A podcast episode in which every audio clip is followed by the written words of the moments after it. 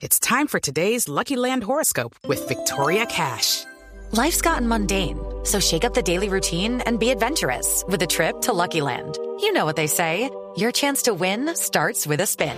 So go to LuckyLandSlots.com to play over 100 social casino-style games for free for your chance to redeem some serious prizes. Get lucky today at LuckyLandSlots.com. Available to players in the U.S., excluding Washington and Michigan. No purchase necessary. VGW Group. Void or prohibited by law. 18 plus. Terms and conditions apply. Estuvieron hasta noche tarde, casi ocho horas reunidos los estudiantes con la ministra de Educación, María Victoria Angulo, intentando arreglar el problema de presupuesto, que es el motivo que genera todas las protestas de los últimos días. Ministra, buenos días, ¿cómo les fue?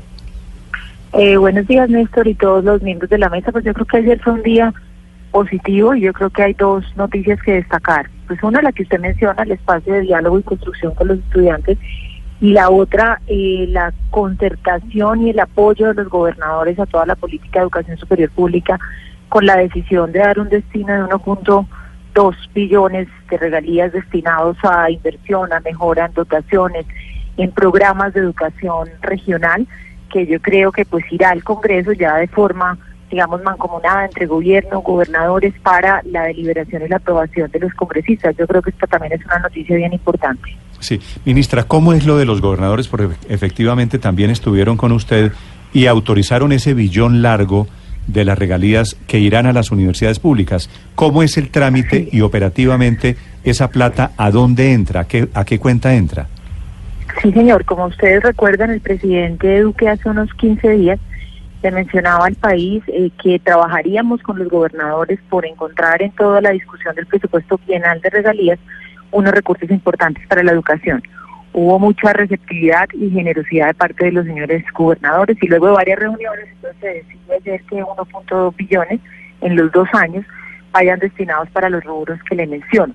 ¿Cómo funcionaría? Pues se presentarían proyectos por parte de las universidades y las gobernaciones quienes apuntarían cuáles son los temas claves, donde puede estar, por ejemplo, nueva infraestructura o puede estar generar acceso y mayor cobertura a regiones que no la tienen, presentan el proyecto en el OCAT, donde el DNP pues hará toda una gestión para dinamizar OCAT específicamente para educación y ya se comienza a implementar el proyecto. Ahora, luego de la reunión de ayer, que era pues muy importante recibir todo este apoyo y respaldo de los señores gobernadores, vendrán las discusiones y segundo debate en el Congreso del proyecto bienal y esperamos que ojalá esto se lleve a feliz término y a finales de noviembre haya esta otra buena noticia para el sector y una fuente que claramente por su naturaleza no va a gasto recurrente, sino va a temas como le mencioné de inversión, dotación eh, y mejoramiento pues de las condiciones de acceso en las regiones. Pero son finalmente entonces los gobernadores, a través también de los OCAS, los que definen qué plata va para qué proyecto y a qué universidad. De acuerdo, son, esas, son las instancias regionales y ayer lo hablábamos con los estudiantes, donde se analizará eh, la perspectiva de las instituciones de la región para definir qué proyectos ellos presentan. Y allí estará el Ministerio y el DNP y Conciencias acompañando técnicamente la formulación de los proyectos que ellos consideran. Ministra, eh, pero el tema con los estudiantes en particular también tenía que ver con los otros aumentos graduales que ustedes van a hacer año tras año para llegar a unos 2,3 billones de pesos. Los estudiantes que habían estado un poco reacios a esa fórmula, ¿qué tal estuvieron ayer en el diálogo? ¿Ya están un poco más de acuerdo con, con el gobierno? Eh, gracias, Luz María. Pues ayer la mesa, la mesa de diálogo tuvo representantes de los estudiantes, de los maestros, en esas horas que menciona Néstor de trabajo, exactamente más de ocho, muy apoyada tanto no solo con mi presencia, sino con el señor viceministro, pues primero llegaron a, una manifestación pública que me imagino ustedes pudieron ver, donde se rechazan los actos de violencia. Yo creo que todas estas manifestaciones por la educación, desde que sean con un corte pacífico, le aportan al país. Entonces hubo un rechazo a las manifestaciones donde se vincularan otros derechos y se manifestaron con hechos de violencia. Luego avanzaron en torno a cómo sería la metodología de discusión de temas como los que usted está mencionando, eh, cuál sería el cronograma, eh, y ya pues la semana entrante tendremos otros espacios con ellos para específicamente entrar a abordar eh, los temas financieros, que son temas prioritarios en la agenda. Ministra, pero sí hay voluntad para levantar el paro por parte de los estudiantes. Se lo pregunto porque estábamos haciendo la composición del escenario.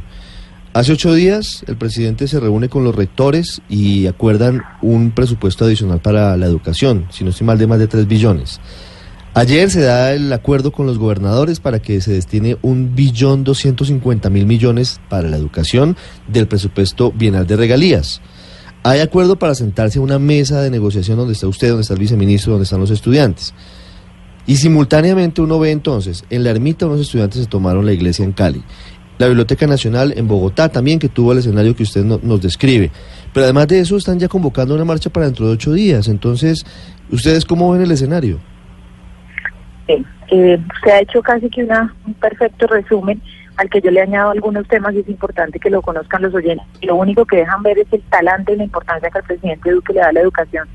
Han sido casi 90 días y ustedes dirán de cómo nos hemos ido ocupando los distintos detalles y los distintos actores. Primero era una discusión de un presupuesto para mi sector en inversión desfinanciado en 1.9 billones, o sea que no fue menor el logro en el Congreso y con el Ministerio de Hacienda de pasar a más de 4 billones en inversión y a un total de 41 billones. En paralelo no era solo espacio fiscal, sino era encontrar fórmulas que por primera vez en casi 10 años le respondiera con recursos a la base y a la inversión al sector, que es el acuerdo que usted menciona que se suscribe con los rectores. Tercero, encontrar en las regalías una fuente viable respetando las dinámicas regionales donde se pudieran sumar los alcaldes. Y cuarto, y también muy importante, claramente, tener la voz de los estudiantes y los maestros para una agenda de perspectiva de educación superior. Usted me pregunta por voluntad, pues yo espero que la tengan. Yo les decía a ellos ayer que estamos tal vez en una de las oportunidades más importantes en el país en los últimos años por hacer equipo por la educación superior. Por parte nuestra tienen la voluntad de escucha y como se les mencionó, de, de construir conjuntamente en lo que es viable entendiendo eh, que uno como funcionario público se maneja dentro del marco legal y dentro de un marco fiscal, pero abiertos a escuchar y a encontrar soluciones. Así que yo espero que este tipo de manifestaciones que usted menciona se den de forma pacífica, son la expresión de ellos de manifestar un inconformismo, pero sigamos avanzando en acuerdos, hay que sumar, que tal vez la época más retadora en educación superior en el país de los últimos tiempos. ¿Están en riesgo los semestres por, por el paro? Porque se pasan los días, digamos, de alguna manera hay una mesa, pero pasa el tiempo y, y se acaba el año, entonces preocupa esa parte. Eh, ¿Eso está garantizado? De acuerdo, nosotros esperamos que con las eh, varias reuniones previstas para la semana entrante se pueda avanzar en esa materia y logremos lo que a ellos y a todos nos importa. Primero, que no se pierda el semestre académico y todo el esfuerzo que representa económico y de trayectoria para cada estudiante, lo que ha sido este semestre. Y segundo, pues avanzar en temas claves que serán muy importantes estos años venideros en educación superior. O sea que ese ánimo que usted menciona, ojalá así sea de parte de la comunidad educativa, de parte nuestra, ahí nos tienen respetuosos, dialogantes y con propuestas, que yo creo que ya no ha sido solamente ideas, sino cada semana le estamos dando al país una noticia que no viene de trabajarla improvisadamente, sino viene de un trabajo muy fuerte estos casi 90 días. Ministra, ¿cuándo es la próxima reunión en, esta, eh, en este diálogo con los estudiantes y cuáles son las tareas que tienen pendientes? Ellos le deben responder si sí ya están de acuerdo con, con la propuesta que el gobierno plantea.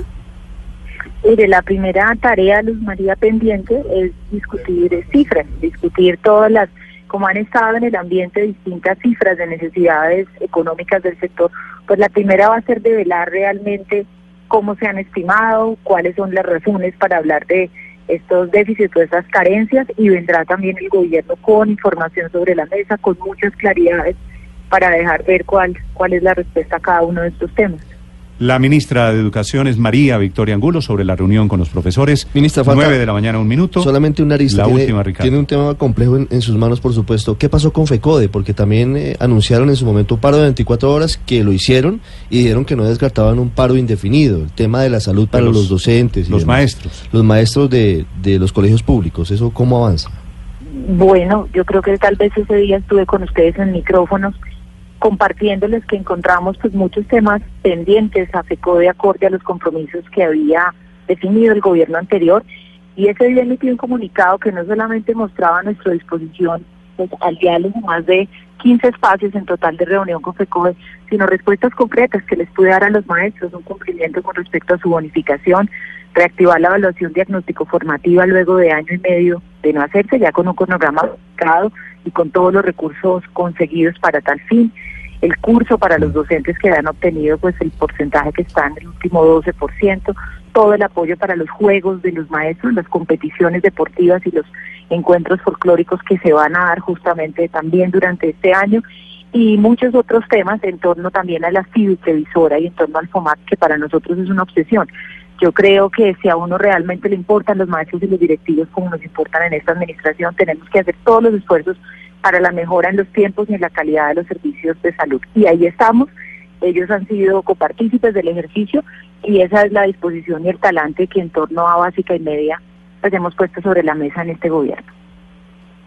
Ministra, eh, un tema final, le quiero cambiar de tema y es que pues uno los ve a ustedes eh, muy interesados, trabajando mucho en aumentar los recursos para la educación, en sacar la educación adelante, destacan que es el sector que más presupuesto tiene dentro del presupuesto general de la nación, pero de otro lado, amanecemos hoy con la noticia de que ahora los libros, los cuadernos, los textos educativos van a tener un IVA del 18%. ¿Cómo entender eso y qué opinión tiene usted sobre ese, sobre ese impuesto a la educación, por decirlo así? Mire, nosotros desde la educación superior pública manejamos una política de textos escolares en la que yo espero pues ir eh, cubriendo cada vez más establecimientos educativos de la básica eh, y yo creo que ya otro tipo de discusiones en la materia que usted me está poniendo sobre la mesa no son de mi cartera.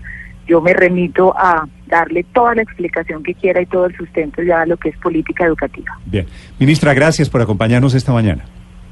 Muchísimas gracias, Néstor, y todos los miembros. La, de la ministra de Educación, María Victoria Angul.